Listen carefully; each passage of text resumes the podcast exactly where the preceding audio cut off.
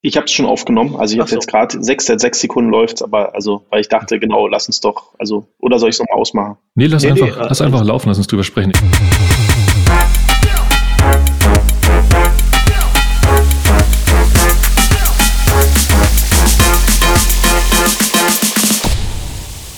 Hallo und willkommen beim Humanize Podcast Folge 4. Diesmal mit Sebastian Heidemeyer zu Erben von CrossEngage und André Neubauer immer noch bei Smava. Und mit mir, Andreas Wolf, CTO bei Pando. Unser Thema heute 1550 Jahrhundert. Wie hands-on sollte ein CTO eigentlich sein? Dazu einmal unsere E-Mail-Adresse webmaster at hmze.io und unseren Twitter-Account hmze podcast. Wir freuen uns wie immer über jegliche Art von Feedback, also am besten einfach direkt her damit. Und wie jedes Mal starten wir mit ein bisschen Smalltalk. Wie war eure Woche? Ich habe einen Haarschnitt bekommen. Das Highlight dieser Woche. Ich hatte schon Sebastian erzählt. 21.30 Uhr in Hamburg, aus dem Büro extra dafür raus, danach wieder ins Büro rein und mega happy, mega happy. Ist doch egal, ich glaube, die hätte sich auch dreimal verschneiden können. Haare ab, hilft. Ja, herzlichen Glückwunsch kann man dazu, glaube ich, sagen, oder? Ja, absolut. Ich wollte euch beide eigentlich fragen, bei Sebastian trifft ja noch zu, bei dir habe ich deine Freundin gemerkt, das macht ja gar keinen Sinn mehr, dich zu fragen, Andreas. Du Wieso? warst ja immer beim Friseur quasi.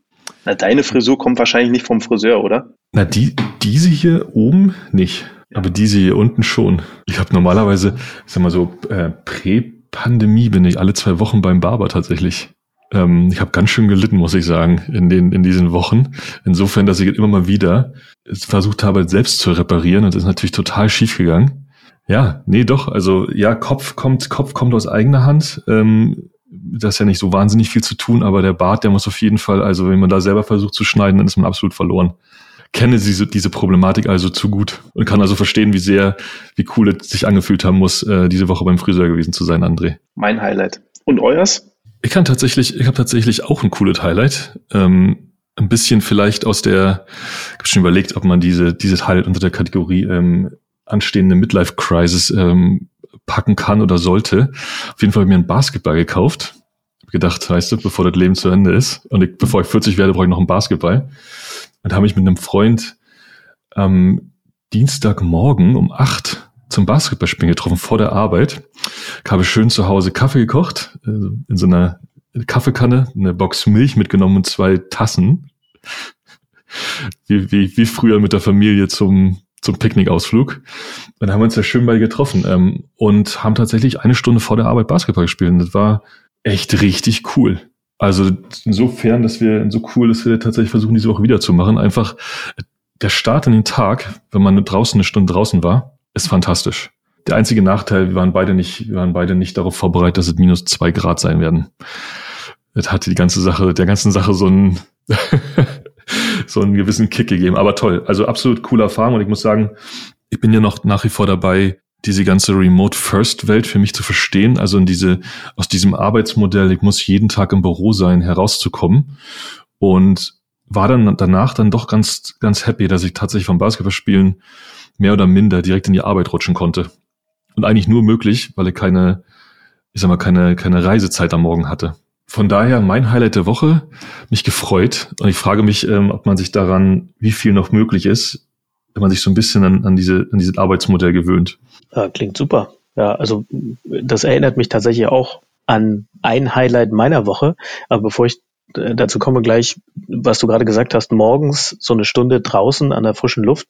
Das mache ich tatsächlich inzwischen wieder jeden Morgen. Das habe ich äh, im letzten Jahr auch ähm, regelmäßig gemacht. Immer wenn ich meinen Kleinen zur Kita gebracht habe oder meine Tochter zur Schule, dann bin ich tatsächlich nochmal so eine Dreiviertelstunde, Stunde spazieren gewesen einfach und habe irgendeinen Podcast gehört, so Kopf frei machen, draußen sein an der frischen Luft, weil ansonsten durch den wegfallenden Commute, das aktuell so ja nicht stattfindet. Und ähm, das finde ich äh, extrem bereichernd und auch sehr, sehr wichtig für mich inzwischen. Und ähm, diese Woche kam noch dazu, dass ich mit einem Kumpel, der, ja, der hat auch äh, Familie, zwei Kinder, wir sehen uns irgendwie einmal im Jahr, so ungefähr tatsächlich. Und wir waren einmal abends auch einfach, äh, Freitagabend am ähm, äh, Regierungsgelände irgendwie da spazieren. Er ist, arbeitet tatsächlich auch für eine, könnte sagen im weiteren Sinne für eine Lobbyorganisation, deswegen kennt er den Bereich auch so ein bisschen. Und ähm, da waren wir äh, spazieren und haben so nach dem Motto uns äh, darüber aufgeregt, naja, teilweise zumindest, was gerade alles so schief läuft, ne, wie man das so schön machen kann, wenn man da langläuft. Und aber äh, ansonsten auch einfach nur schön gequatscht und haben uns mal wieder gesehen, weil das ist äh, das letzte Mal wahrscheinlich schon fast ein Jahr her. Das war auch mein Highlight der Woche, würde ich sagen. Klingt mega cool.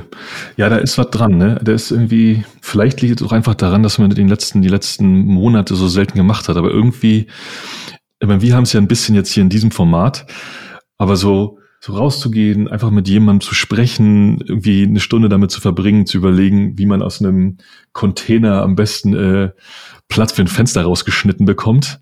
Einfach diese Gespräche in einem völlig nicht zu Hause, nicht Arbeitskontext. Also wie gesagt, äh, entweder entweder war es schon immer so oder kommt einem einfach extrem intensiv vor diese Tage. Das Bewusstsein halt für diese Kleinigkeiten im Leben, ne? Das wächst halt dadurch. 100 Pro, genau. Und das ist tatsächlich auch was, was Schönes an der Situation, ne? dass man viele Dinge anders wertschätzt, die vorher einfach selbstverständlich waren. Ne? Ähm, ja, Andreas, ich hoffe auch, dass wir irgendwann dann, wenn es ein bisschen wärmer ist, unsere, unsere Lunches wieder aufnehmen können.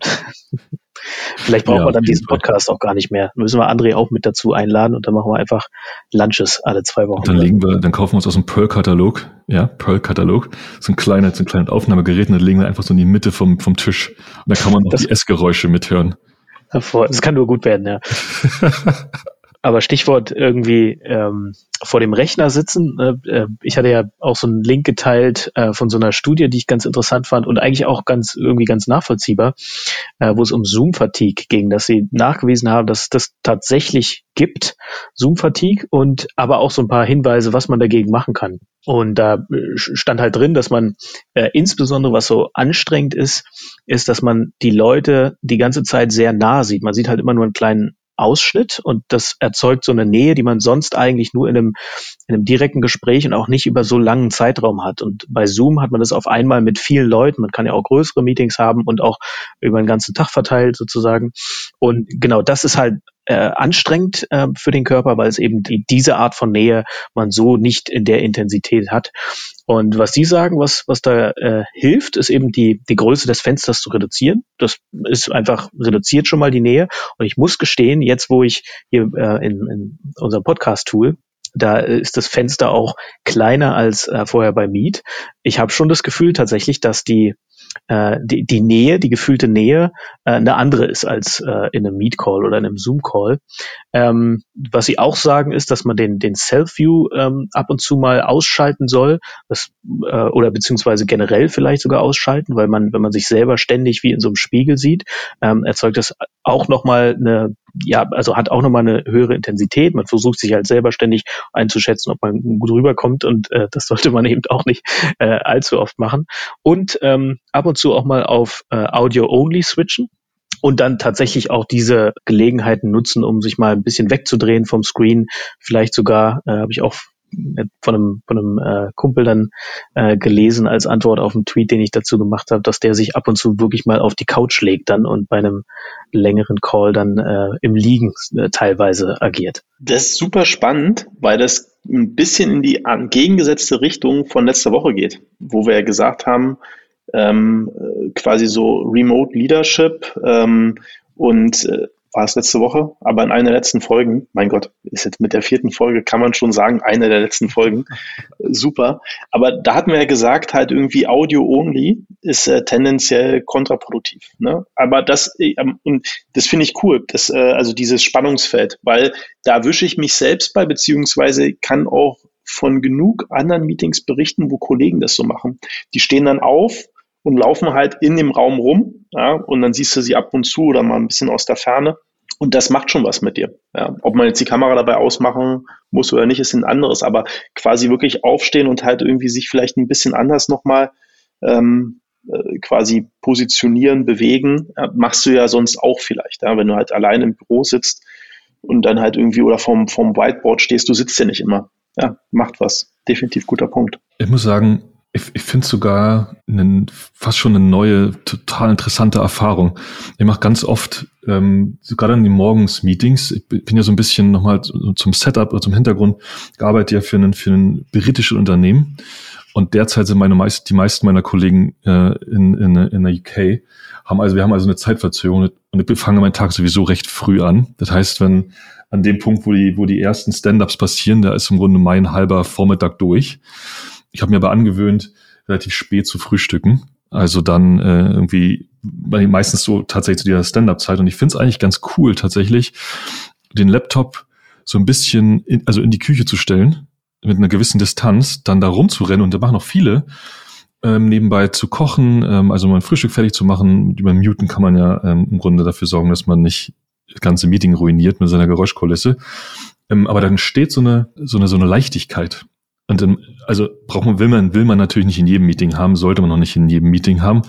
Aber es gibt einfach so, so Setups, wo gerade so ein Stand-up oder so ein, so ein, hey, lass uns so ein Coffee-Check-In, wo diese Leichtigkeit einfach dazugehört. Und fand ich, finde ich ganz toll. Und ich, ich finde es auch super, wenn, wenn Kollegen das machen. Tatsächlich. Dann steht einfach auch so eine gewisse, so eine gewisse Nähe, auch so ein, hey, ähm, trotz Distanz einfach, ne? Mhm. Ähm, ich muss sagen, zum Audio Only, ich glaube, da haben wir tatsächlich in einer dieser vielen vorherigen Folgen drüber gesprochen. Ich finde es total interessant. Ich habe es jetzt ein paar Mal ausprobiert, ähm, leider wegen Wi-Fi-Problemen, dass dann halt irgendwie man versucht, ja, lass mal Video ausmachen. Aber man kann sich anders konzentrieren tatsächlich, wenn man, ja, also jemand jemand im Ohr hat und sich nicht auf, aufs Bild konzentrieren muss, also auf sich selbst beziehungsweise auf den anderen, kann man deutlich konzentrierter an was auch immer man macht, arbeiten an einem Miro-Board, äh, sitzt, gemeinsam sitzen oder irgendwie tatsächlich noch, ich bin ja noch, da kommen wir später noch kurz zu, bin ja noch sehr im, im, äh, im Code selbst mit drin, also Pairing-Sessions machen und so. Also ich glaube, diese, diese Grundthematik Video versus Präsenz versus Audio ist, glaube ich, doch auch deutlich mehr farbstufiger, als man, als man eigentlich denken mag. Du hast ja gerade was äh, Wichtiges gesagt. Das hatte ich diese Woche auch. Äh, zwei, drei Sessions auf dem Miro oder Miro oder Mural Board. Da gibt es ja verschiedene Anbieter. Ähm, by the way, mich würde mal interessieren, warum keiner irgendwie so intensiv Jamboards benutzt, weil das gibt ja auch was von Google. Keine Ahnung, ob das gut funktioniert und wie kollaborativ das ist, aber ähm, also wir zumindest nutzen das gar nicht so sehr, obwohl wir ein G Suite-Kunde äh, sind, also quasi das für interne Kommunikation nutzen. Aber da bin ich absolut bei dir, ne? Weil gerade halt äh, viele Leute sich auf dieses, auf dieses, auf diesen virtuellen, virtuelles äh, Board halt irgendwie konzentrieren, dann brauchst du wahrscheinlich kein Video. Für mich ist aber dieses ganze Thema äh, Videocall sowieso die Rückkehr der Tastenkombination.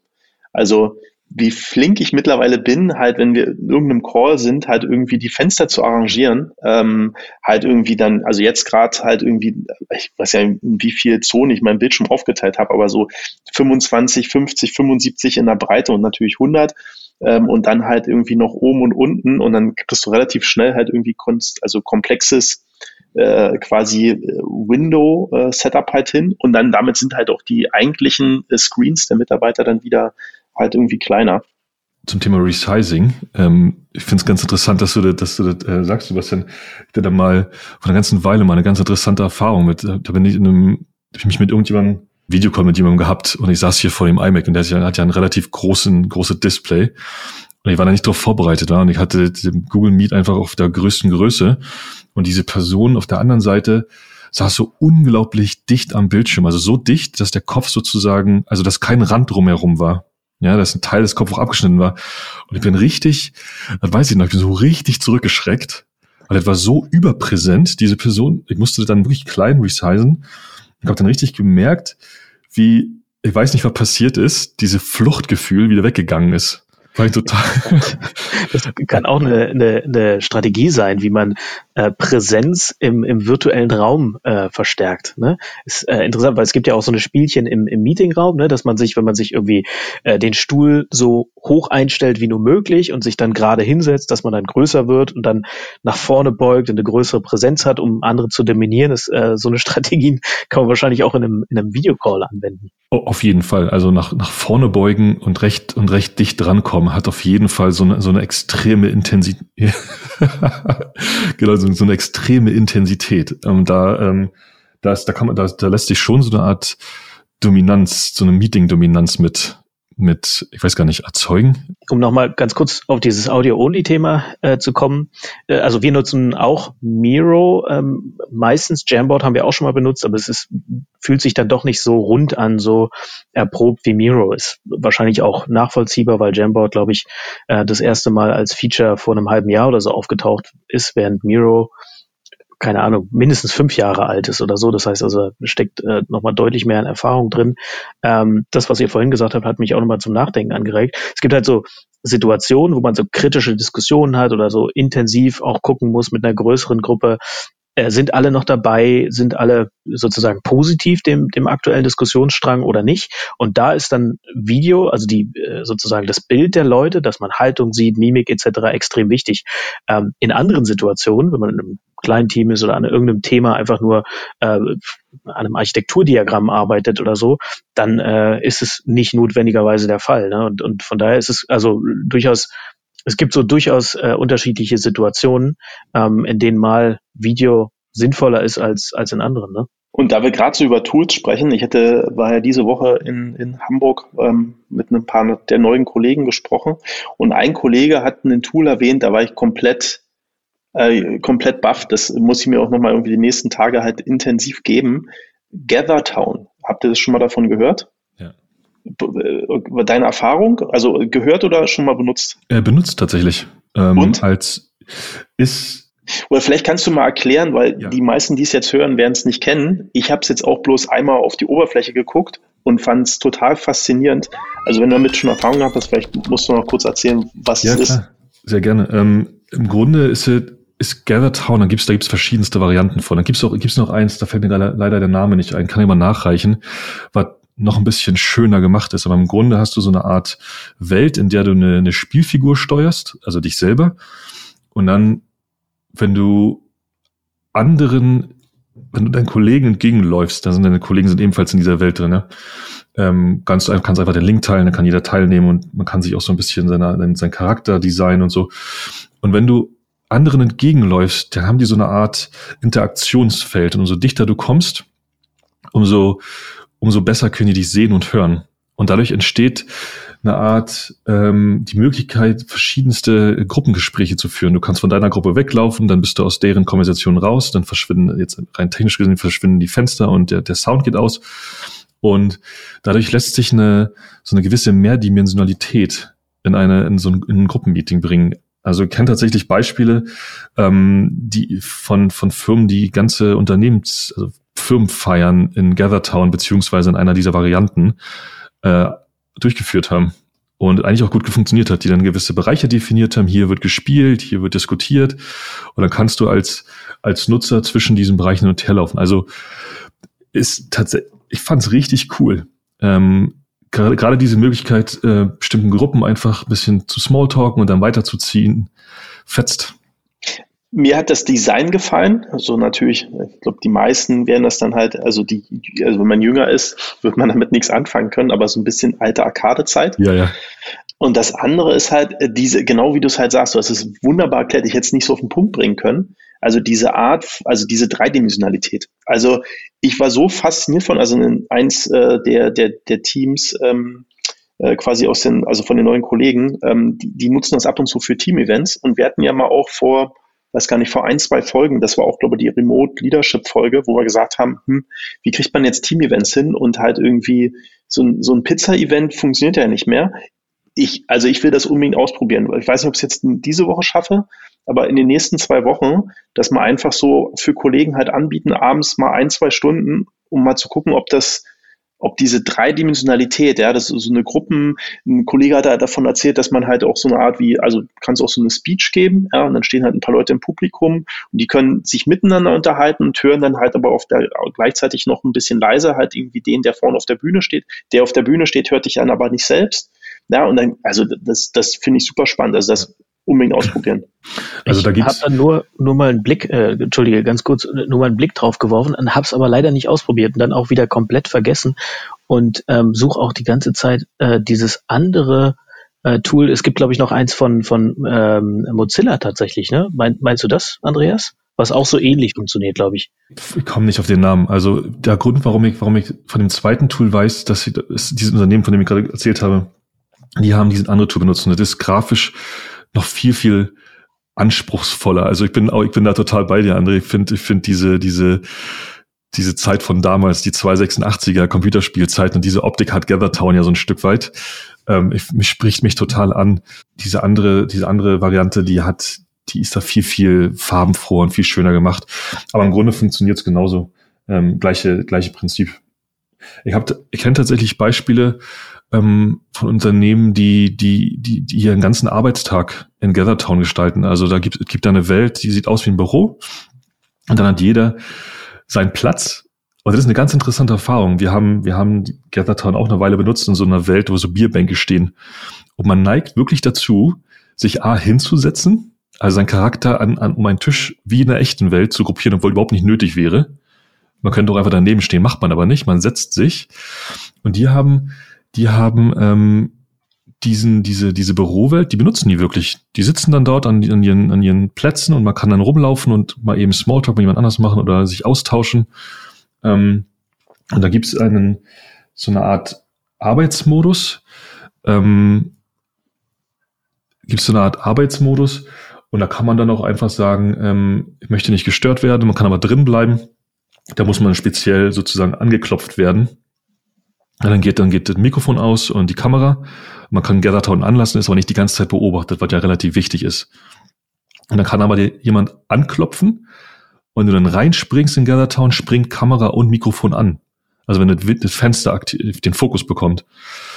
Also relativ, tatsächlich relativ cool. Man muss sich allerdings wirklich mit beschäftigen und wahrscheinlich auch vielleicht eine Woche, würde ich sagen, reinzwingen. Einfach sich dazu wirklich bewusst hm. benutzen. Sonst, sonst verliert man. Wir haben es tatsächlich das auf, diese Art und Weise einfach verloren. Wir haben es dann irgendwann nicht weiter gemacht. Die Leute sind nicht mehr gekommen und so. Ich hätte, also ich habe gerade überlegt, also ich habe gerade noch mal ein bisschen gegoogelt, weiß nicht, ähm, Mozilla Hubs, vielleicht ist das, was Sebastian das meinte. War das. Genau, habe ich auch gerade gefunden, ja. Mhm. Online-Town gibt es noch, ich habe es jetzt alles nicht ausprobiert, aber die Idee, die, also gerade so wie du es beschreibst, und das ist halt viel mehr jetzt Erfahrung, aber das, ich glaube, das lässt sich ja aufbauen, dass da kann man ja richtig cool, weiß nicht, auch ähm, in einem Team halt irgendwie Coding-Sessions halt irgendwie machen. Ne? Eigentlich kann man das früh anmachen, jeder arbeitet für sich und dann wirst du halt irgendwie also angestupst, ja, ähm, hier, ich brauche mal deine Hilfe und dann entwickelst du halt irgendwie zusammen ein paar Sachen, dann gehst du wieder auseinander. Es ist halt viel besser, als ich schicke dir halt einen Invite, dann muss ich mir halt irgendwie einloggen. Ja, also das halt so ein bisschen wie eine Parallelwelt, die halt die ganze Zeit online ist. Finde ich, finde ich gerade einen mega tollen Gedanken. Mega tollen Gedanken ist nur die falsche Episode. Warum, warum äh, haben wir das denn nicht äh, schon vor drei Episoden besprochen, als wir da über Remote Leadership gesprochen haben? Weil wir uns äh, die Kreativität und die Freiheit gönnen, die es braucht. So. Und wir alle lernen und kontinuierlich besser werden. Ja, äh, war ein ähm, ich habe es gerade mal, ich hab's nee, grad mal hier in diesen, in diesen Chat reingemacht. Das Tool, von dem ich spreche, heißt Topia. Wie gesagt, wir haben es ein paar Tage ausprobiert und wir haben diese Erfahrung mich tatsächlich auch gemacht. Also du kannst, dann kommt jemand an und du kannst mal eben ein Gespräch diskutieren, dann bist du wieder raus.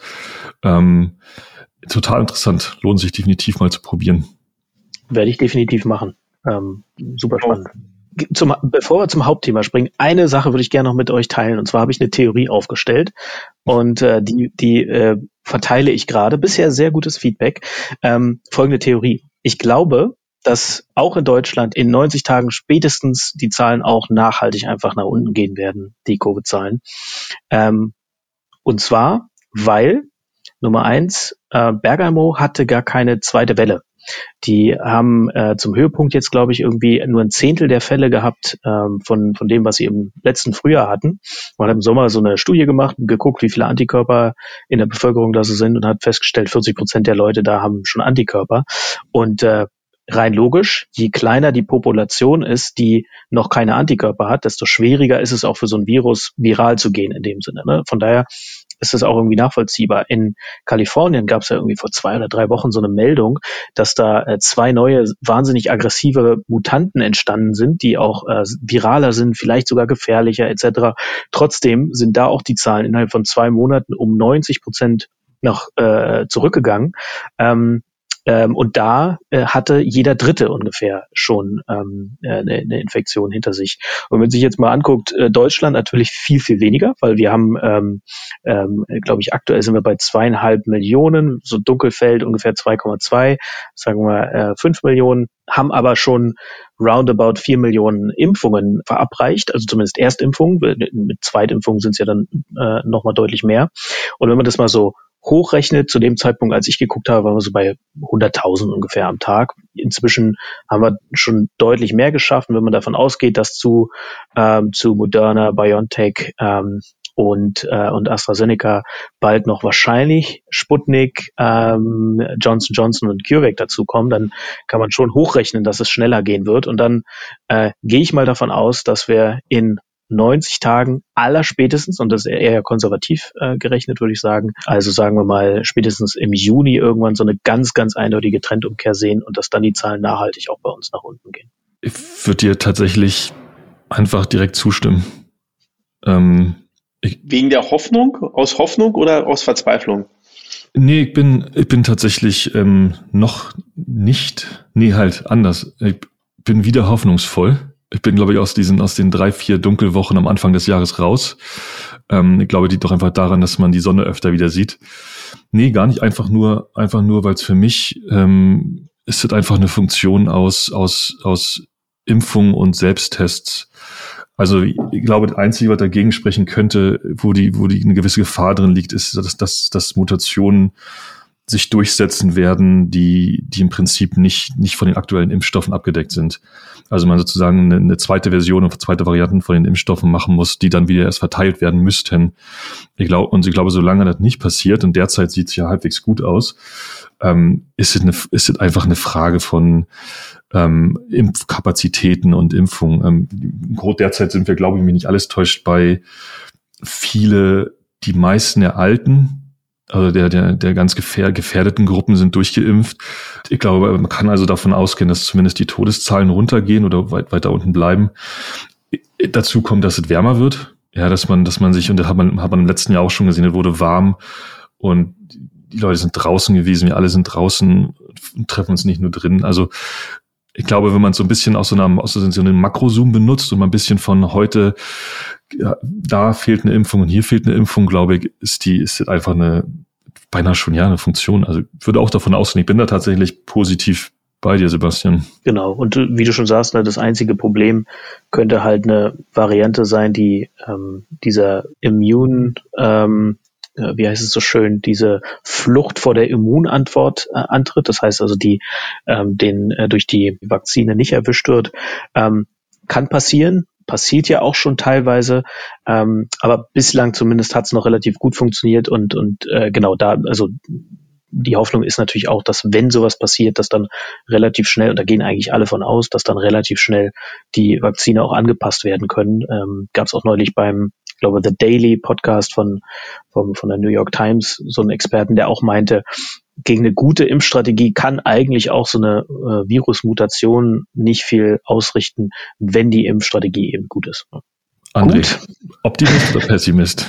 Ich Optimist. Also wenn man ich, schon der Blues, ne, das ist ähm, aber am Ende ist halt also quasi äh, ich, einer meiner Lebensgrundsätze, äh, am Ende wird alles gut, ansonsten ist noch nicht das Ende. Ähm, Wunderschön. Das, das, das äh, nee, es ist, ich glaube, dass ich finde so ein bisschen so von der Strategie her, wenn man irgendwann mal zurückblickt, wird man sagen, man hat zwei Sachen. Also wir haben eher so ein Worst-Worst-Szenario halt irgendwie, glaube ich, durchlebt. Also so ein quasi, also ein Lose-Lose-Szenario, so rum wahrscheinlich eher. Wir hätten jetzt so mit dem Wissen äh, quasi, dass halt eben Antikörper halt irgendwie helfen, ja, und halt Impfen eben noch eben nicht so schnell halt ist, hätte man wahrscheinlich mehr in der jüngeren Bevölkerung halt irgendwie sich, ne, auch das hätte ja geholfen. Also die Leute, die so eine so eine so eine Infektion auch leichter überstehen, ja, ähm, also man hätte wahrscheinlich die Gesellschaft wirklich splitten müssen, jung, alt, so leid es halt irgendwie so doof es halt irgendwie ist, weil quasi wir machen halt einen Lockdown, der funktioniert halt irgendwie so, dass halt die Zahlen zu niedrig sind, um halt irgendwie diese äh, quasi natürliche Immunität halt irgendwie hinzukriegen,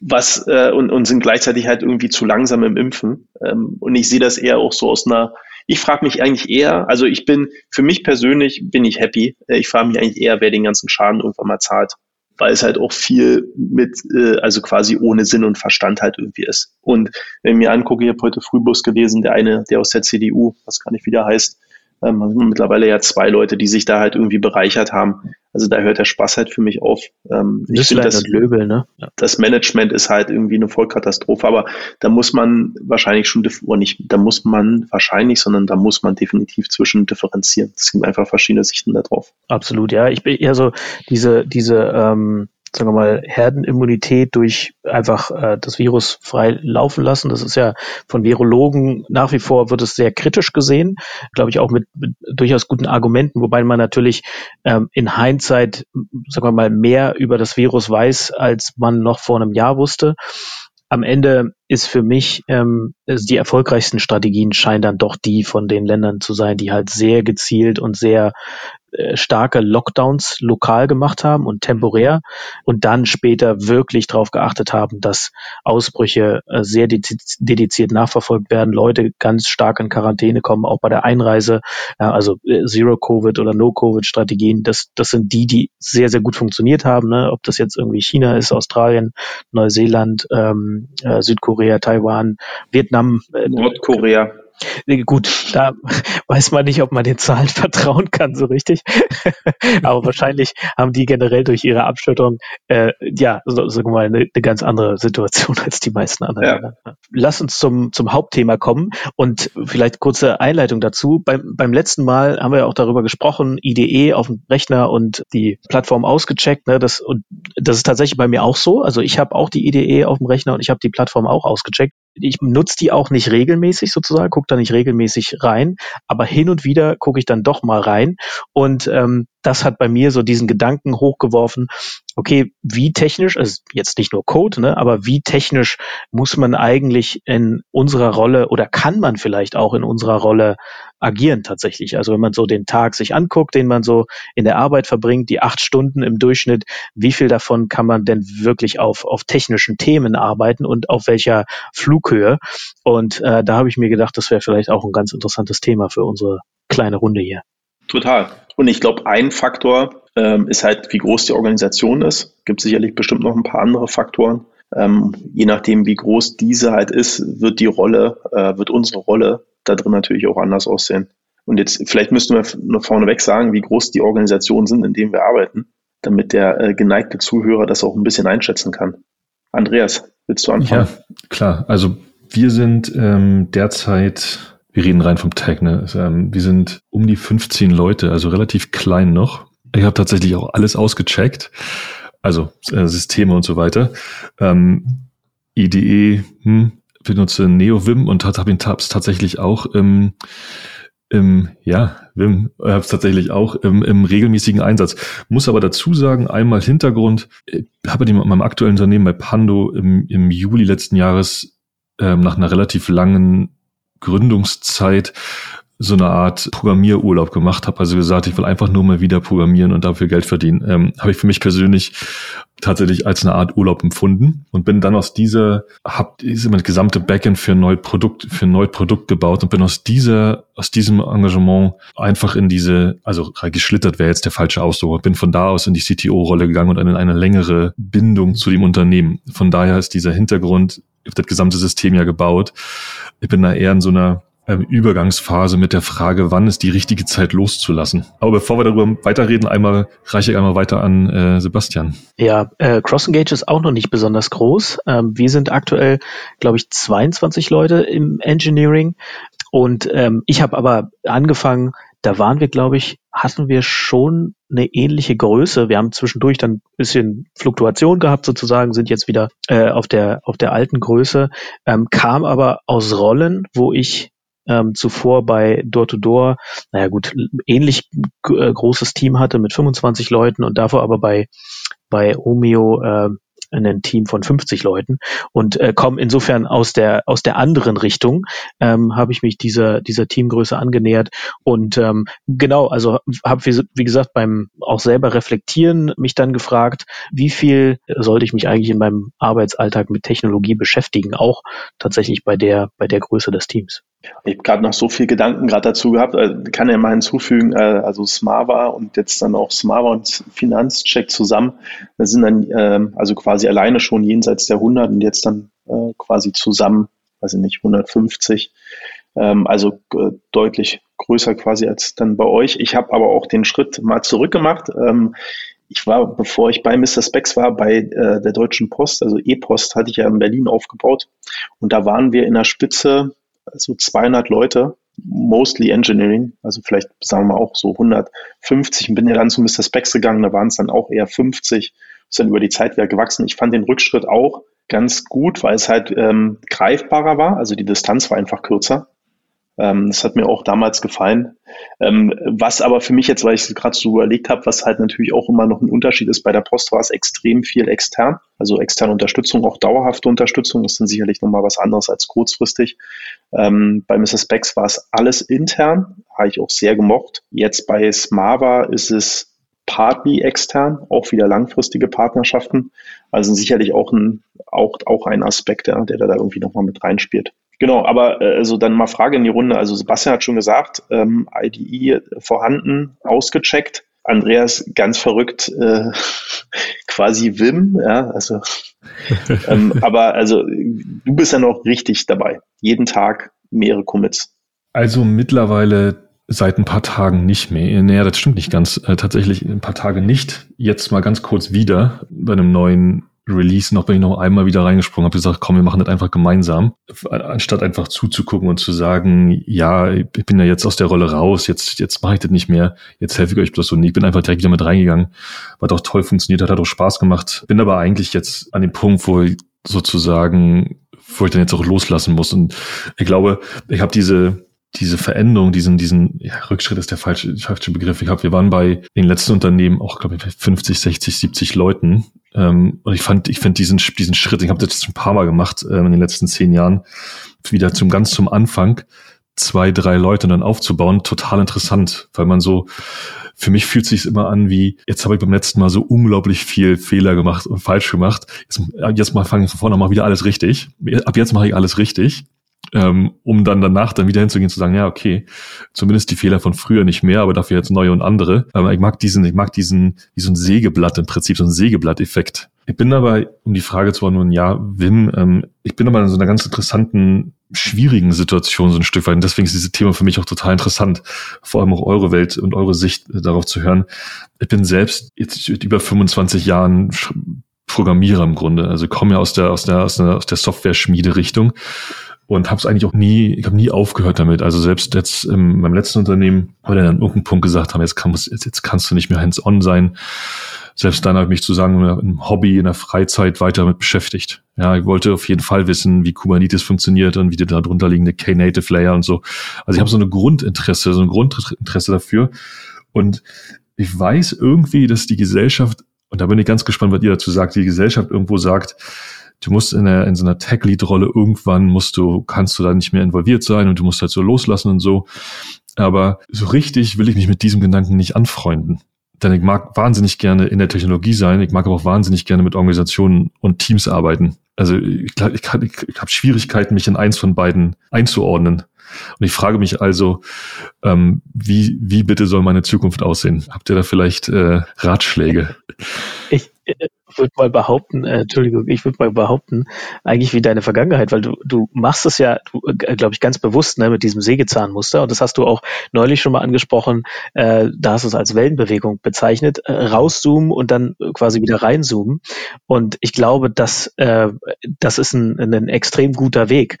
Und am Ende, was du gerade gesagt hast, äh, finde ich auch hoch äh, relevant. Auch mir geht es so, dass wenn ich ähm, äh, irgendwo reinkomme, dann muss ich mich auch mit diesen Technologien äh, auseinandersetzen, die da speziell sind, die ich noch nicht kenne, oder aber wenn neue Technologien irgendwie dazukommen, dann äh, das Mindeste, was ich mache, ist, wenn wenn es irgendwie zu viel Zeit äh, nehmen würde, sozusagen äh, das selber äh, damit rumzuspielen, dann ist das Mindeste, was ich mache, dass ich mir irgendwelche Tutorials angucke, wo ich tatsächlich dann auch sehe, wie es gemacht wird. Also ich muss dann auch immer Code sehen und ich muss auch sehen, wie man es irgendwie grob konfiguriert, welche welche Aspekte es da gibt. Und idealerweise schaffe ich es aber, das schaffe ich leider bei den meisten Technologien dann nicht im Detail, aber idealerweise schaffe ich es dann auch noch mal irgendein Tutorial auch mal durchzuexerzieren und mal wirklich meine, meine Hände ranzukriegen, weil mir das, ich bin, bin auch Entwickler sozusagen, also ich habe mit zwölf, glaube ich, meine erste Zeile Code geschrieben und, und habe das immer geliebt, dieses aus nichts was erzeugen können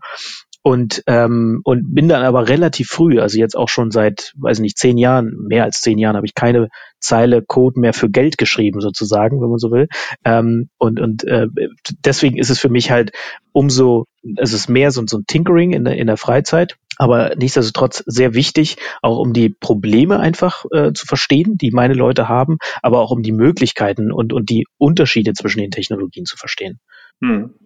Äh, für mich ist so ein bisschen der, der, der Punkt hier, äh, ich glaube, CTO ist nicht gleich CTO. Ja? Und ähm, jeder hat halt so ein, so ein, so ein Sweet Spot, ähm, also so ein Bereich, in dem er halt gut funktioniert. Deswegen Wellenbewegung oder Sägezahnmuster äh, passt schon ganz gut.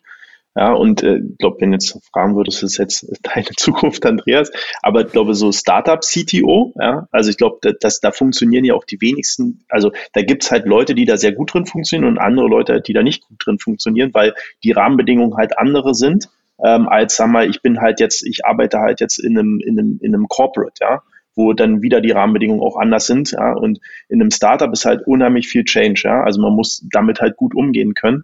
Wohingegen halt ähm, vielleicht in einem, in einem Corporate-Unternehmen halt irgendwie alles ein bisschen zäh ist. Man muss die Sachen halt irgendwie eher strategisch halt irgendwie angehen können. Und jeder hat halt irgendwie dann seine, seine Schwerpunkte. Ähm, insofern, ich finde das gar nicht, äh, gar nicht so verkehrt, dieses Vor, Zurück, Makro, Mikro, ja, und wenn man da drin gut funktioniert und halt auch über die Jahre sich genau diese Erfahrung halt aufbaut, dann ist das ein unheimliches Asset. Ich glaube, es geht nicht darum, halt irgendwie immer größere Unternehmen halt irgendwie zu führen. Aber was ich ganz spannend finde in dem Zusammenhang ist dieses Modell, das hatten wir auch vor zwei, drei Podcasts schon mal, äh, ähm, äh, Simon Wardley, Pioneer, Settler, Town Planner. Also da, da, würde ich mich ja tendenziell auch nicht so unbedingt in der Startup, äh, also in der Pionierphase sehen, sondern eher quasi ein Unternehmen dann in eine skalierbare Phase halt eher zu bringen. Ja, das ist ein guter Punkt. Da, das, ich bezeichne mich auch immer als Settler. Äh, ich bin, ähm, ich habe schon auch diesen dieses Pionier-Ding mit drin in, in meiner Persönlichkeit, glaube ich, aber ich fühle mich wohler in so einem äh, in so einer Settler-Situation, wo schon irgendwas da ist, wo, wo man schon irgendwie eine gewisse Validierung hat von einem ähm, Businessmodell oder so und dann äh, was zu machen, was da wirklich auch in ein Produkt skaliert werden kann. Ja. Eine Sache vielleicht noch zum Hinzufügen, ähm, und da bin ich sehr bin ich sehr nah bei dir, äh, Sebastian. Für mich ist so quasi, wenn wir jetzt fragen würden, na, wie nah sind wir in einer Software, ist halt der große Unterschied zwischen ist Read und Write. Ne? Also ich glaube, Andreas ist halt eben äh, quasi immer noch Write oder er könnte es und mhm. bist so gerade da, da raus meine letzte produktive Zeile äh, Code, also nee, meine letzte Zeile Code in einem Produktiv-Environment so rum, das ist auch schon ewig her. Also jetzt zumindest in meinem Hauptjob. Ähm, wenn ich jetzt halt irgendwie Firmen berate und dann irgendwie sagen, komm, lass uns das mal anpassen, dann quasi legt man auch mal schnell Hand an. Ich glaube, der Unterschied ist halt, Software zu verstehen, ist halt auch eine Fähigkeit, die man über die Jahre erlernt und dann ist auch irgendwann egal, welche Programmiersprache das ist. Also so more or less zumindestens. Ähm, und um dann halt einfach auch zu verstehen, wie ist die Qualität, wie sind halt, ähm, wie sind Sachen halt strukturiert. Das heißt aber Umkehrschluss nicht, dass man diese Software vor allen Dingen nicht auf diesem qualitativen Level halt einfach weiterschreiben kann. Ja? Das, äh, ich glaube, das ist nochmal eine große Differenzierung. Auf jeden Fall. Ich frage mich schon, inwieweit diese, diese, diese normale, dass man sagt, hey, wenn ein Unternehmen größer wird, dann ist man automatisch weiter weg von der Plattform oder der Technologie. Ja, also vielleicht aus dem, je nachdem, wo man einsteigt oder aussteigt. Man beginnt mit dem Write, man geht zum Read und endet im Lead. Der war gut, oder? Wow. Die, ja, ne? Also, Gott. Ich würde sagen, fünf Euro fürs Phrasenglas. Kommt auf alle Fälle in die Beschreibung. Wir sollten tatsächlich die Sache mit dem Phrasenschwein einführen. War ja, stand ja mal in der, in der initialen äh, Liste für welche Dinge wir mit diesem Podcast ähm, tun. Nee, also ich habe mal ein gutes Beispiel davon gehört, aber ich muss ganz ehrlich sagen, ich habe es nie validiert. Ich weiß nicht, ob es hundertprozentig stimmt, aber ich weiß, es gab immer diese Geschichte, dass der, vielleicht ist es auch einfach eine Frage, in welchem Unternehmen man arbeitet, aber dass der New Relic, CTO, äh, New Relic CEO ähm, ein Großteil, die haben vor ein paar Jahren so, eine, so ein, ein Anomaly Detection Feature gebaut, ähm, relativ groß. Und zumindest die PA-Narrative war, dass der, der CEO von New Relic einen Großteil dieses Systems gebaut hat. Und jetzt finde ich eine ganz interessante Grundfrage. Muss man, wenn mein Unternehmen 300 Leute groß ist oder mein Team, also meine Organisation, muss man dann automatisch loslassen, vom Hands-on weggehen. Und das kann man jetzt ja ein Stück weit sogar aus der Technologie rausnehmen und man könnte gleich auch über einen Designer argumentieren oder einen Product Manager oder so weiter. Ich würde mal die Frage umgekehrt stellen. Wieso ist denn ein Unternehmen 300 Mitarbeiter groß, wenn der CEO äh, neues Feature quasi im Alleingang schreibt? Also ist denn äh, macht, macht denn dann die, die Unternehmensgröße so sind oder, oder sind die Leute, äh, die in dem Unternehmen arbeiten, sind es äh, gute Leute, erfahrene Leute, sind die enabled, äh, einen, einen guten Job zu machen und sowas zu tun. Ähm, da, da habe ich so ein bisschen einen Zwiespalt. Ne? Ähm, ich glaube, dass man äh, natürlich oder also, sagen wir mal, insbesondere wenn man Founding äh, Teammember ist, dann ist immer die Verlockung groß, selber Hand anzulegen und es ist dann auch schwer, sich irgendwann rauszuziehen. Also es ist immer die Frage für mich so, jede Person, die ich in ein Team hinzufüge, macht tendenziell äh, die Zusammenarbeit natürlich komplizierter, ne? weil es ist eine Person mehr, äh, die, ähm, die informiert sein muss, eine Person mehr, die auch äh, Input bringt, eine Person mehr, die, die sozusagen ins Alignment ähm, äh, einbezogen werden muss. Und, ähm, und je mehr du hast, ne, desto mehr äh, Aufwand im, im, im, in der Gesamtfirma fällt eben auch für dieses Alignment und für diese Koordination an. Und wenn du trotzdem noch sehr tief in, in den großen wichtigen Tätigkeiten bist, dann scheint mir da ein bisschen was off zu sein. So, das, also das ist so ein bisschen äh, die Gegenperspektive, die ich da mal einnehmen würde. Ja, oder schöner, ein schöner Bogen zu, ein schöner Bogen zu ähm, Enable Teams oder besonders besonders richtig. Also mag jetzt eine, mag jetzt vielleicht ein bisschen äh, eine sehr idealistische Ansicht, aber ich sag mal grundsätzlich, wenn du sagen wir mal mit zehn Teams arbeitest, ja, die die einfach genau wissen, was zu tun ist und die einen sehr gut spezifizierten, ähm, ich sag mal Handlungsbereich haben oder Aktionsbereich, dann ist, dann ist ja schon, kann man ja schon sagen, schon argumentieren, dass, dass, dass ein Großteil dieser Teams mehr oder minder unabhängig agieren können. Ja, und dann ist die Frage, wie viel, wie viel Koordinationsarbeit, wie viel Koordinationsschichten brauchst du da oben drauf? um dafür zu sorgen, dass diese, die da die Teams arbeiten können. Und eigentlich ist ja, also zumindest in, in dem einen oder anderen Organisationsmodell versuchst du ja diese, diese Schichten zu reduzieren. Wir hatten im Vorgespräch hat, ich glaube, André vom Mittelmanagement gesprochen, ja. ähm, die, die mit der Idee davon möglichst mhm. wenig zu haben. Und das ist ja, diese Geschichte ist ja so ein bisschen so ein Extrem in diese Richtung. Ja, also so im Prinzip so eine Unternehmensführung, jemand, der strategisch mit Investoren arbeitet, aber einen Teil seiner Zeit möglicherweise sogar äh, so, so einen Mega-Jump voll in, die, in die Technologie reinmacht und sagt, okay, jetzt sind die beiden Rollen, die ich ausfülle. Mhm. Also erstmal können wir dazu wahrscheinlich auch mal eine Podcast-Folge machen zu ähm, quasi Tech-Orgs, wie man das halt irgendwie gut baut, was halt irgendwie da vielleicht gute Patterns sind und was halt irgendwie in welche Phase halt passt. Aber mal sammle ich gerade unheimlich viel Erfahrung wieder oder viel Erfahrung, also kriege ich gerade das, das treibt mich gerade das Thema ähm, und finde ich unheimlich spannend. Ähm, zu dem anderen Punkt, einmal, ich glaube, es gibt immer die Ausnahme von der Regel und wahrscheinlich ist New Relic da eher die Ausnahme ähm, und halt nicht das Stereotyp.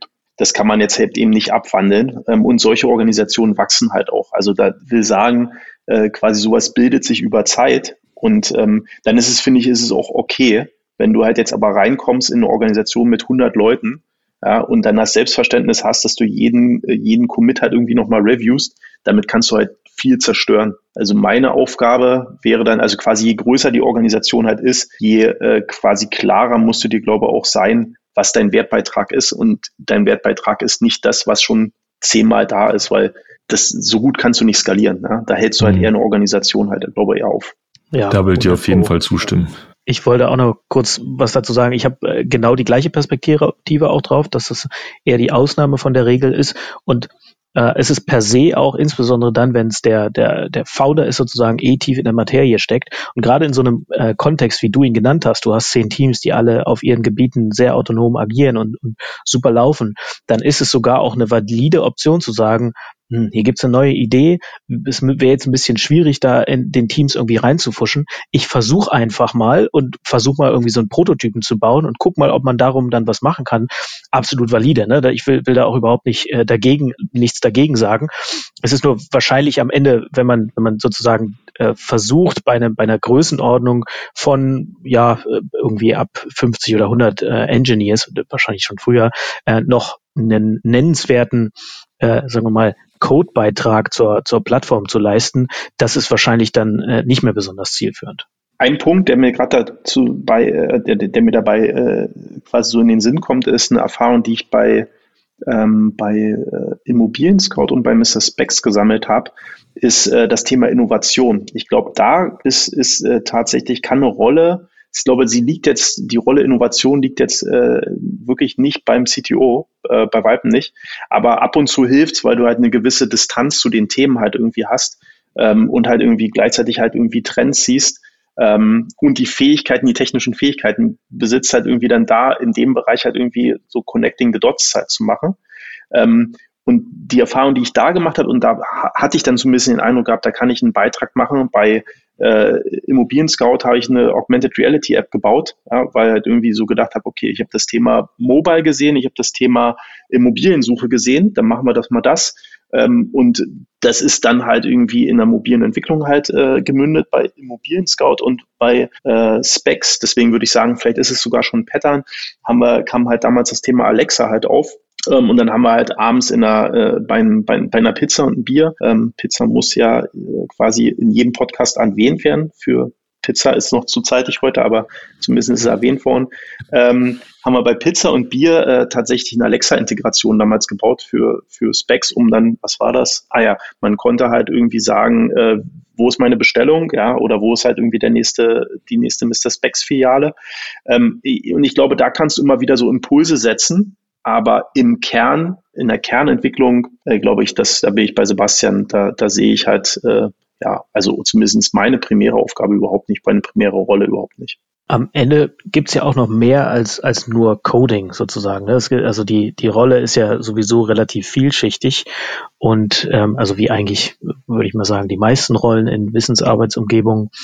Und, ähm, und da ist für mich tatsächlich auch schon bei, bei Engineering Managern, wenn ich dann mit jungen Engineering Managern rede, auch die versuche ich schon so ein bisschen äh, darauf einzuschwören, gerade wenn die am Anfang äh, noch sehr in dieser Senior Engineer Rolle sind und dann ein bisschen Angst vielleicht auch haben davor, das so komplett sein zu lassen, rede ich mit denen schon darüber, dass die die Hauptaufgabe auf einmal nicht mehr darin liegt, die eigene Manpower äh, bestmöglich zur Geltung zu bringen, sondern zu skalieren, indem man andere enabled, ähm, sozusagen ihre Manpower äh, bestmöglich fürs Unternehmen äh, zur Geltung zu bringen, wenn man so will. Und im Zweifel ist es leider Gottes oft so, dass man auch in schwierigen Phasen dann vielleicht wirklich auch mal eine Zeit lang gar nicht mehr oder nur weniger zum Coden kommt, selbst auch in einem, in einem kleinen Teamkontext. Also äh, Klassiker ist, du weißt halt, du musst irgendwie rekrutieren, dann kann Recruiting einfach einen, einen sehr großen äh, Teil der Zeit einnehmen. Oder es gibt irgendeinen Konflikt im Team, der, äh, der so massiv ist, dass das Team äh, gehemmt ist. Dann äh, natürlich ist immer diese, dieses äh, äh, quasi das Gefühl da, man könnte die akuten äh, Themen voranbringen, wenn man selber stärker in die Tasten greift. Das ist aber fürs Team mittel- und langfristig trotzdem nicht gut, äh, sondern es ist besser, den äh, Konflikt dann oder das, das, das Bottleneck, was eben abseits des Codes ist, äh, früher zu unblocken ähm, als später. Auf jeden Fall. Also da, da stimme ich dir oder euch absolut zu. Ich meine, du hast diese, oder anders, ich glaube, ich glaube, ganz besondere an dieser, an unseren Rollen, nennen wir sie einfach mal Tech-Lead-Rollen, ist ja diese, ist ja diese Vielschichtigkeit und gerade so, gerade so in einem, nee, tatsächlich kann man, glaube ich, behaupten, dass in allen Unternehmensphasen und Größen da eine gewisse, eine gewisse ähm, Variabilität in dieser Rolle ist, diese, diese, eine dauernde Veränderung ist. Aber ganz klein kannst du, ist man vielleicht an dem Punkt, wo man schon nochmal im Zweifel wenn man gerade erst das System losgelassen hat, nochmal mit reingehen kann, um doch, doch nochmal mitzuhelfen, wohl wissend, dass man aber genau, glaube ich, definieren muss für sich selbst, an welchem Punkt lasse ich wieder direkt los. Also ich, für mich ist jetzt gerade ein sehr tolles Beispiel. Wir haben diese, diese, diese eine Produkt, ähm, so eigentlich morgen Dienstag spätestens, ich glaube morgen tatsächlich eigentlich online gehen. Und die ganze Geschichte endete am Freitagabend mit, mit dem legendären ähm, letzten Bugfix nach der Arbeit bei Pizza und Bier jetzt ohne Quatsch, genauso endete. Für mich ist da ein perfekter, ein perfekter Schnitt. Ich gehe davon aus, dass ich, dass die letzte Hands-on-Arbeit war für eine Weile. Ne? Ähm, und ich glaube auf der anderen Seite, ähm, da, da kann André wahrscheinlich viel mehr zu sagen, er ist ja da mit einem größeren Unternehmen unterwegs. Aber auch da hast du, verändert sich die Rolle ja relativ, so vom Zuhören zumindest, scheint sie ja doch eine relativ große Vari Variabilität zu haben in den Aufgaben, die reinkommen. Ich glaube, ich glaube, da muss man schon auch unterscheiden von einem, vom ähm, von klarer definierteren Rollen wie einem wie einem Engineering Manager, wo du sagst, die, die, diese Rolle hat genau diese eine Aufgabe sozusagen, ein Team zu zu unblocken, zu zu multiplyen, irgendwie dafür zu sorgen, dass dass die richtigen Dinge zur richtigen Zeit gemacht werden, dass alles Nötige da ist. Ich überlege gerade, dass äh, da, da hast du einen absoluten Punkt. Also ich glaube, Engineering Manager ist wahrscheinlich klarer umrissen von der Aufgabe als ein CTO die Engineering Manager Rolle, die wirst, wirst du wahrscheinlich jetzt in einem Startup auch nicht allzu häufig finden. Also klar, VP Engineering, wobei das für mich auch immer sehr nah am CTO schon ist, mit einem klaren Fokus meiner Meinung nach auf HR, hm. also auf organisatorischen Themen und da ist ja dann HR mit drin. Ähm, aber ja, da hast du recht, ne? Das ist äh, CTO, die Rolle ändert sich halt, ich glaube, schon sehr stark über die Phasen. Es ist halt ein kontinuierlicher Prozess. Mir ist gerade wieder den hatten wir letzten Folge schon halt zitiert, ähm, äh, Professor Dr. Peter Kruse, gerade wieder in den Sinn gekommen, der dann halt irgendwie sagt, halt irgendwie, du darfst den, der Organisation nicht zu viel Freiheit geben und diese dann wegnehmen, weil dieses quasi diesen, diesen, diesen äh, Zustandswechsel halt für die Leute, der, der hinterlässt halt Fragezeichen, ja. Und auch wenn das für einen selbst total klar ist, muss man eigentlich eher die Perspektive der anderen Seite da einnehmen und versuchen zu verstehen, dass das ein langsamer Transformationsprozess ist, der halt auch total transparent sein muss. Also vielleicht auch, dann weiß nicht, wie du jetzt die nächsten Wochen dann da gestaltest, Andreas, aber vielleicht muss man das auch wirklich ganz bewusst sagen. Leute, das war wahrscheinlich jetzt oder das sollte für längere Zeit mein, äh, mein letzter produktiver Commit halt irgendwie sein. Und ich will mich jetzt eher perspektivisch auf die und die Themen konzentrieren, damit es halt für alle Seiten transparent ist. Ansonsten kann es ja auch sein, dass sich irgendjemand jetzt wundert und sagt, warum macht ein Andreas jetzt nichts mehr?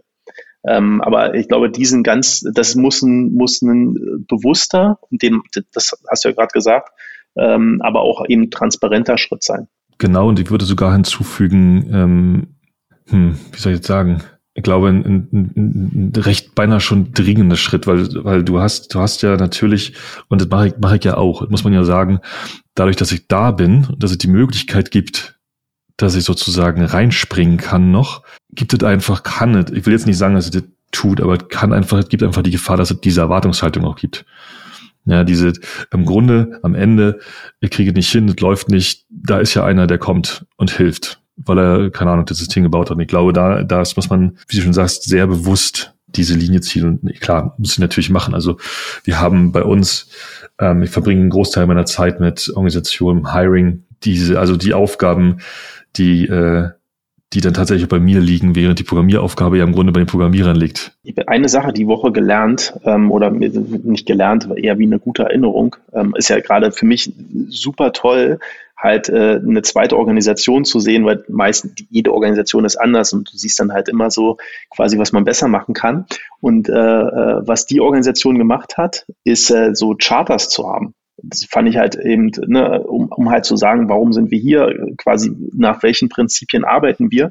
Und mir kommt gerade so ein bisschen in den Sinn, genauso wie es das halt irgendwie für ein Team halt irgendwie gibt. Das ist ja keine Einbahnstraße. Ja, also ein Team sagt, was es halt tut. Vielleicht braucht man das auch für die anderen Rollen. Und jetzt nicht im Sinne von einer Rollenbeschreibung und halt einem HR-Profil, sondern halt einfach sag mal, zwei einfache Bilder, drei Sätze, ja, was ist denn mein, was ist denn meine Aufgabe hier, warum bin ich denn hier? Sollten wir, also, ja, ist vielleicht gar nicht mal so schlecht als Idee, das jetzt auch im Rahmen unserer Transformation halt anzudenken. Weißt du, wo du gerade sagst? Ich habe die Tage, ähm, ich bin gerade dabei, äh, so, ich habe so ein kleines Buch, ähm, The Little, wie heißt es denn? The Little Book About User Stories. Ich glaube von Alan Key, wenn mich nicht alles täuscht. Ähm, Vielleicht einfach als User Story. Aber why not? Ja, why not? Also, also irgendwie, vielleicht liegt es auch einfach daran, dass dieses Buch so schön geschrieben ist und diese, so, diese Buch so, diese, diese Idee der User Story so fast schon so ein bisschen so ein, so, so einen kleinen, so ein, so einen charmanten, ähm, so eine Aura drumherum hat. So die User Story, so die, die kleine höfliche, die was jedem, was überall ist und total hilft und so. Ähm, könnte funktionieren als alter Agilist, äh, äh, der ich ja nur bin, äh, könnte ich jetzt sagen, dass ich ähm, User Stories prinzipiell gut finde, aber in, in sagen wir mal, 80 Prozent der, der Unternehmen glaube, dass die falsch eingesetzt werden und dann wiederum fast mehr äh, oder, oder nicht mehr negativen Impact haben, aber durchaus auch einen gewissen negativen Impact haben können. Ähm, äh, das, darum soll es jetzt aber gar nicht gehen. Äh, ich wollte nochmal auf das zurückkommen, was André gesagt hat. Und zwar glaube ich wirklich, dass die besten Organisationen relativ klare äh, Ideen davon haben, was einzelne Rollen äh, eigentlich äh, sozusagen in ihrem, in ihrem Verantwortungsbereich haben. Und das ist nicht nicht wie so eine Art Checkliste, dass man sagt irgendwie das Ja, das Nein, weil das so funktioniert es am Ende in, in einer Wissensorganisation äh, nicht, weil dann zwischen den Rollen einfach viel äh, oder dazwischen landen kann oder auch äh, Konflikte entstehen können, aber dass man so ungefähr die Rollen, die sind auch immer ein bisschen überlappend, da kannst du machen, was du willst, du hast immer einen leichten Overlap und das ist auch gut so, ähm, aber ungefähr sagt irgendwie im Zweifel die Person oder die Person äh, oder Rolle äh, äh vielmehr ich glaube, das äh, machen die, die besten Organisationen äh, der Welt schon relativ gut. Und das ist auch immer wieder ein Thema, so in meiner, ähm, in meiner, äh, wenn ich so zurückschaue, dass es immer wieder die Frage gibt, okay, so, was ist denn jetzt eigentlich die Product Owner Rolle oder wo hört denn die auf? Wo fängt die Engineering Manager Rolle an? Und ähm, by the way, wenn man Entwickler ist, dann finde ich, ist die Engineering Manager Rolle eine, äh, eine ganz herausfordernde Rolle. Und ich empfinde sie tatsächlich auch von den Aufgabenbereichen gar nicht so weit weg von einer äh, Director, CTO oder VP Engineering Rolle. Im Prinzip sind die Bereiche die gleichen. Ich, für mich sind es immer die vier Dimensionen, People, Product, Tech äh, und Process. Allerdings natürlich auf einem anderen Scope sozusagen oder der, der, der Verantwortungsbereich ist ein anderer. Aber ich glaube, das hatten wir neulich auch schon mal. Äh, mir geht es immer darum, für einen bestimmten Teil, für einen bestimmten Verantwortungsbereich den, äh, die Verantwortung möglichst komplett übertragen zu können an meine Engineering Manager. Und das klappt in aller Regel auch relativ gut. Und da muss ich mich dann auch wirklich wenig drum kümmern. Und da ist es dann für die äh, Leute in diesen Rollen auch eine, glaube ich, eine sehr breit gefasste und sehr herausfordernde äh, Rolle. Ich finde es schön, dass du die, dass du die Engineering Manager, um da mal ganz kurz zu bleiben, als äh, mit, mit dem, mit dem, mit dem der Tech Lead und der CTO-Rolle in Verbindung bringst. Mache ich nämlich tatsächlich auch für mich. Ich sehe diese, ich habe diese, für mich, ich habe da so ein, so ein, so ein mentales Modell, aber diese Rolle im Prinzip Manche Leute sagen Mini-CTO. Ich finde Mini ein bisschen despektierlich, aber so von der Idee her, dass man im Prinzip sagt, ich setze mir, ich setze mir, ich setze mein, mein, mein Product-Team oder mein Value-Team oder wie auch immer ich die nennen möchte, also wenn, wenn ich so, wenn ich so cross-funktional strukturiert bin, dass ich im Prinzip mir die Teams so aufsetze, wie auch die Gesamt Product Engineering Struktur aufgesetzt ist, dass man irgendwie so einen Tech Lead und eine Product Lead hat und die, im Grunde die gleichen Aufgaben nur in einem, in einem, in einem anderen Scope auch in so ein, auch in diese Team transferiert. Dass man sagt, man hat so ein Mini, jetzt vielleicht sage ich selbst schon Mini, man hat eine, wie soll ich jetzt sagen, eine gescopte Produktvariante, gescopten Product Lead und gescopten Tech Lead, ja, den man dann wahrscheinlich Engineering Manager und Product Owner oder Product Manager nennt.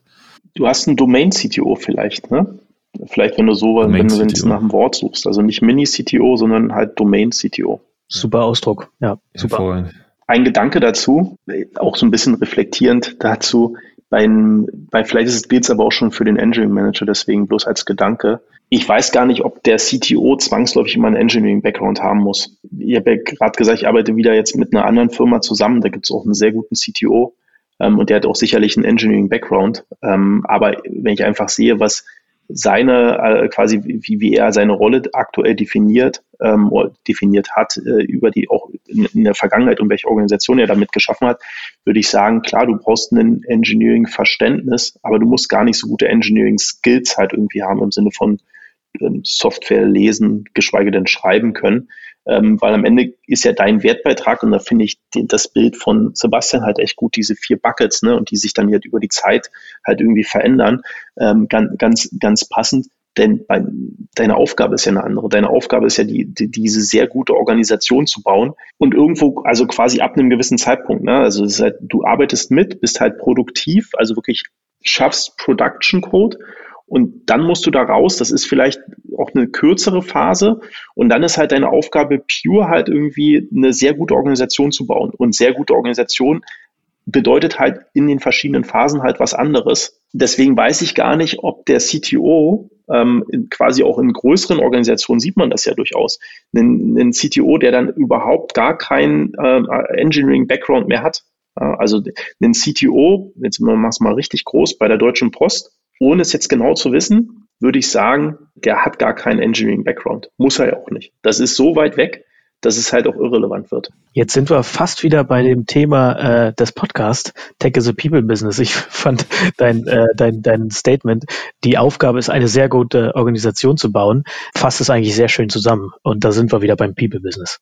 Auf jeden Fall. Ähm, ich wollte nur äh, zwei Kommentare dazu. A, lieber CTO von der Post, ähm, sei gerne unser erster Gast. Ne? Du bist äh, hiermit herzlichst eingeladen. Und B, absolut. Also ich, ich kann mir wenig, ich kann mir nicht vorstellen, aber vielleicht fehlt mir da auch der derzeit einfach die Vorstellungskraft, dass, dass man als in einem kleineren Unternehmen ohne Tech-Background im Prinzip eine CTO-Rolle halbwegs gut ausfüllen kann, einfach wegen der Nähe zum, zum Gesamt, zur Gesamttechnologie und alles, was dazugehört. Aber ich würde sagen, dass das mit, mit, mit, dem, mit, dem, mit dem wachsenden Unternehmen oder mit der sich verändernden Unternehmensgröße die Rolle einfach viel, viel mehr also viel weniger Technologie hat und viel mehr Organisationsgestaltung, was auch immer dazugehört, also Effizienz, ähm, Intelligenz und so weiter und so fort, Lernen in der Organisation. Und dass da dann ähm, mit einer, ab einer bestimmten Größe kaum noch Tech-Wissen nötig ist. Ja, also im Großen und Ganzen ist man, beschäftigt man sich ja eh die meiste Zeit mit, ja, ja, Tech is a People Business und alle, und allen Dingen, die dazugehören. Ich würde tatsächlich auch langsam zum Ende kommen, weil bei uns hier die Mittagszeit losgeht. Ich habe aber das Gefühl, dass wir gerade an einem ganz guten Punkt auch äh, angekommen sind. Ähm, ich, eine Sache würde ich noch kurz droppen, die mich damals auch sehr beeinflusst hat, ähm, als ich so aus der Scrum Master Position in so eine äh, Teamlead äh, Position gewechselt bin. Und zwar gab es da so ein Paper äh, über Architekten in einem agilen Kontext. Und die Tagline war mehr oder weniger, oder für mich der, der, die äh, beste Zusammenfassung war, dass der Wert eines Architekten umgekehrt proportional wächst mit der Anzahl der Entscheidungen, die er oder sie trifft. Und äh, das hat mich nachhaltig be beeinflusst. Und so versuche ich tatsächlich auch in meiner Arbeit zu agieren. Das heißt also, ich versuche viele in Anführungszeichen dumme Fragen zu stellen und äh, sozusagen mit meinen Teams und meinen Leuten zu arbeiten und sie ein bisschen äh, sozusagen dahin zu bringen, äh, versuche halt die richtigen Leute zusammenzubringen, äh, zu gucken, dass Leute das richtige Wissen, äh, die richtigen Rahmenbedingungen haben, äh, meine eigenen Erfahrungen natürlich auch einfließen zu lassen. Ähm, aber grundsätzlich versuche ich die Leute äh, zu enablen, äh, gute Entscheidungen zu treffen und ganz stark überfragen das Mantra passt definitiv auch auf die Rolle eines CTOs. In diesem Sinne, tolles, äh, toller Abschluss mit äh, ein paar weisen Worten. Ich würde noch mal ganz kurz äh, zusammenfassen ähm, die Unterhaltung, weil ich habe das mal in einem Podcast gehört und ich fand das ganz gut. Und zwar, was wir herausgearbeitet haben, ne, es ist ein Unterschied, ob man CTO in einem Startup oder in einem Corporate ist. Äh, in einem Startup ist es sehr, sehr dynamisch. Ne, in einem Corporate äh, mag es durchaus ein bisschen anders sein. Dann haben wir auch diesen Unterschied zwischen Read und Write äh, rausgearbeitet und dann zu Read, Write, Lead äh, weitergearbeitet. Die eigene Manpower ist irgendwann nicht mehr, wenn man rauswächst sozusagen aus dieser Founding CTO, man hat viel Code beigesteuert, ist irgendwann nicht mehr das Element, was die Wirksamkeit treibt, sondern eher das Enablement des Teams, die eigene Manpower sozusagen äh, zu entfalten im Unternehmen. Wir haben auch gesagt, dass Tech Lead oder Engineering Manager eigentlich so eine Art Domain CTO ist, weil die Dimensionen, die beackert werden, People, Product, Tech, Process, äh, sind die gleichen. Das ist nur ein anderer Scope. Und am Ende, je größer die Organisation wird, sozusagen, shiftet der Fokus immer mehr auf diese Organisation und Aufgabe ist es, eine sehr gute Organisation zu bauen. Tech is a People Business. Das war's mit dem Humanize Podcast Folge 4. Noch einmal der Hinweis auf unsere E-Mail-Adresse webmaster at hmze.io und unseren Twitter-Account hmze Podcast. Wir hören uns bald wieder. Bis dahin, macht's gut, bleibt gesund und bis bald.